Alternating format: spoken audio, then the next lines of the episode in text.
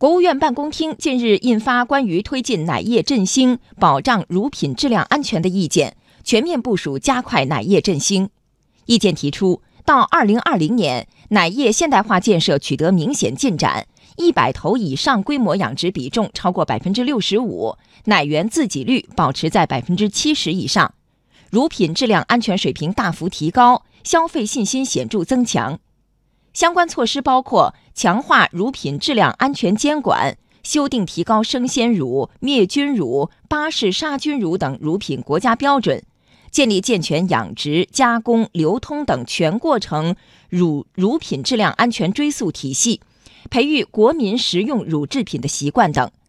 要闻快评：关键是大幅提高质量安全水平，增强消费信心。乳业专家。原中国奶业协会常务理事王丁棉：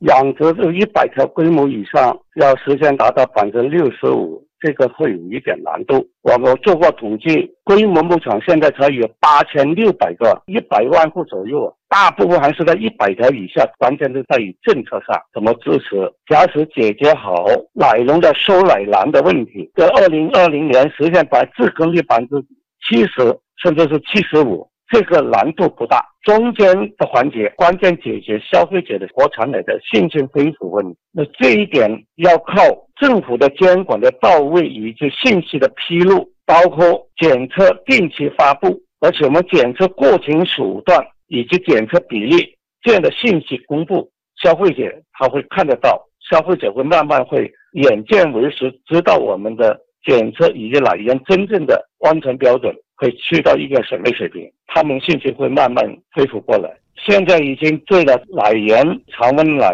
无原乳的检测等等的标准，现在已经重新提出来，这一点对消费者的信心会有很大的促进。